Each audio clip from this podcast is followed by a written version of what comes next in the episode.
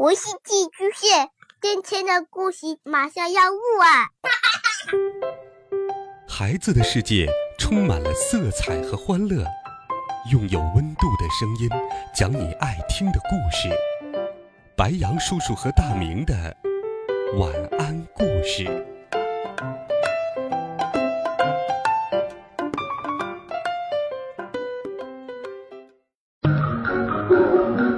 小朋友们、同学们，大家好，欢迎收听白杨叔叔讲故事。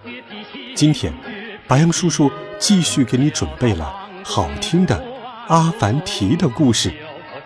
这一集，阿凡提又会运用他的智慧，为我们带来哪些有趣的故事呢？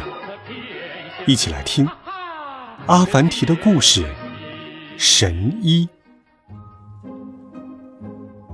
这一天。阿凡提来到了一个小集镇，集镇上熙熙攘攘，牙医使出浑身解数为病人拔牙，哎，哎呀！可牙齿却纹丝不动。牙医无计可施，请求聪明智慧的阿凡提来帮忙。阿凡提，你这么聪明，帮帮我吧。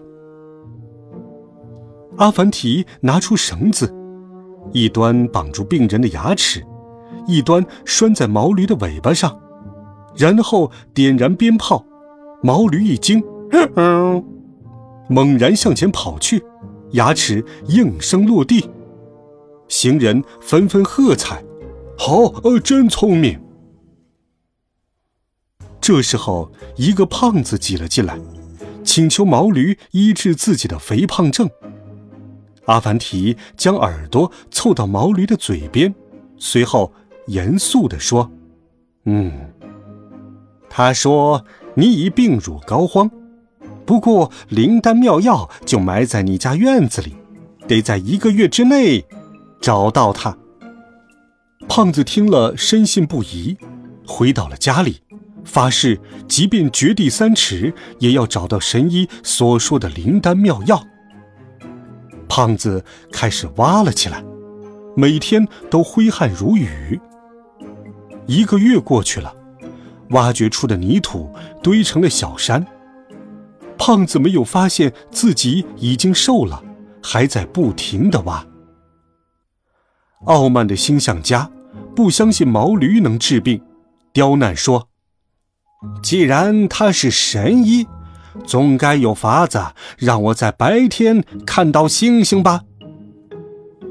阿凡提犹豫了一下，说道：“嗯，他说，只要你一个月不吃饭，就能在白天看到星星了。好，那到时候我看不见星星，那时候可就是你的末日到了。”说着。星象家骑着骆驼就走了，又回头喊道：“阿凡提，快为你的脑袋祈祷吧！”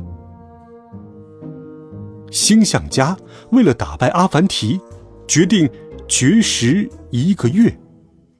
他吩咐管家，只需送水，不要送饭。二十天过去了，星象家饿得眼冒金星，好像真的看到了。满天的星星。这一天，阿凡提又来到了集镇上。流浪歌手走上前来，垂头丧气地说：“尊敬的阿凡提，我全身发热，胸口发闷，喉咙发痒，心里堵得简直透不过气，我到哪儿都找不到知音呢。”阿凡提说：“嗯，毛驴神医说，只要你把你的歌全唱出来，病就会好了。”歌手大喜，立刻拨动琴弦。可他唱得很难听，行人全都跑光了，只有阿凡提聆听他的歌声。歌手非常感激，不断亲吻阿凡提和毛驴。呃，谢谢你，谢谢你，我终于找到知音了。然后快乐的跑开了。阿凡提这才掏出毛驴和自己耳朵里的布条、棉团，耳朵终于解放了。心术不正的骗子正要逃走，不小心撞到了阿凡提的身上。阿凡提看了看毛驴，毛驴叫了两声，嗯嗯。阿凡提对骗子说：“神医问，你是不是有健忘症？”还老是忘记还人家的钱。呃呃呃，对，骗子诚惶诚恐。阿凡提用白布蒙住他的眼睛，把锋利的长尖刀刺向他的驼背。众人屏住呼吸，都纳闷儿：这毛驴真的成为神医了？骗子的驼背被划开了，解开里面的口袋一看。竟然全是金币！阿凡提把金币撒向人群，人们捡起属于自己的金币，露出了幸福的笑容。骗子看着人群惊呆了，人们那么真诚，那么友好，他驼背的病终于治好了，他又融入到了人群当中。阿凡提欣慰地笑了。悄悄牵起毛驴，离开了集镇，又去云游四方了。好了，孩子们，这个好听的故事，白羊叔叔就给你讲到这里。温暖讲述，为爱发声。我们明天见，晚安，好梦。